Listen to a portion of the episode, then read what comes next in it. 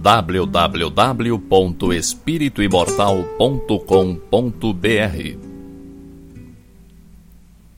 Cinco minutos de Espiritismo visando a reflexão.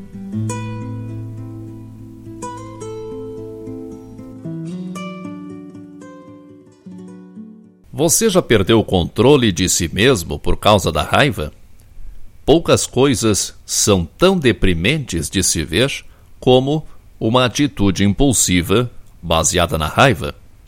A raiva é uma demonstração de fraqueza de caráter. Uma pessoa que se deixa dominar pela raiva é uma pessoa que fantasia padrões de comportamento. É alguém que gostaria que todos seguissem o padrão de comportamento que considera o ideal. E quando julga que alguma situação contraria o seu ponto de vista, perde o controle de si mesmo.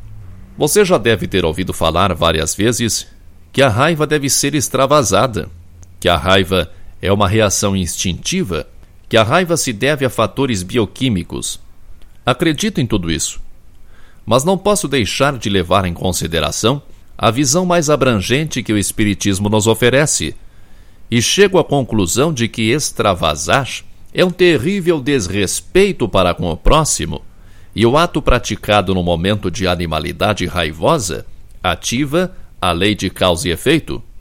Com raiva ou sem raiva, com instinto ou sem instinto, com química ou sem química, o que plantamos é o que vamos colher. Sempre. Colhemos nesta reencarnação muitos frutos da raiva externada em outras vidas.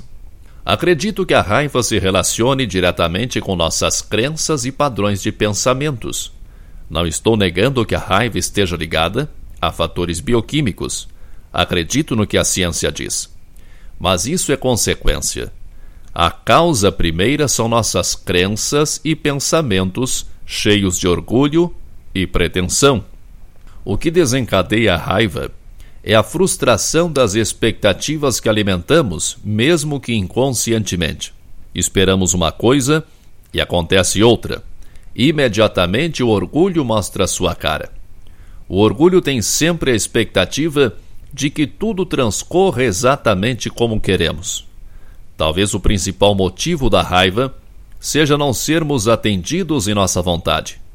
Nosso orgulho faz com que vejamos tudo como se fosse de propósito, como se fosse um ataque pessoal, uma afronta à nossa dignidade. Não levamos em conta que há pessoas preguiçosas, incompetentes e que não nos consideram grande coisa. Se elas são assim, se isso faz parte da característica delas, não devíamos nos ofender como se tudo se tratasse de algo pessoal. Você se culpa por sentir raiva? Por favor, não faça isso. Se você errou por causa de um acesso de raiva, procure tirar uma lição do que aconteceu. Sempre há uma lição a aprender. Reconheça o seu erro, tome o propósito firme de não repeti-lo. Se você vem tentando isso há algum tempo sem conseguir, mude de comportamento. Se não consegue se controlar de um jeito, tente de outro. Quem sabe se não é hora de reformar atitudes e posturas? O espelho que tenho à minha frente, enquanto falo, me diz que sim. Mas não fique se culpando. O sentimento de culpa é um processo doentio que só iria gerar mais raiva, e raiva de você mesmo. Sentir raiva de si mesmo é irradiar ondas mentais negativas que atraem outras mentes doentias, formando uma grande rede de sentimentos raivosos. Você não quer isso. Se tem algo de que não precisamos, é de raiva. Você concorda? Força e paz para você. www.espirituimortal.com.br Cinco minutos de Espiritismo visando a reflexão.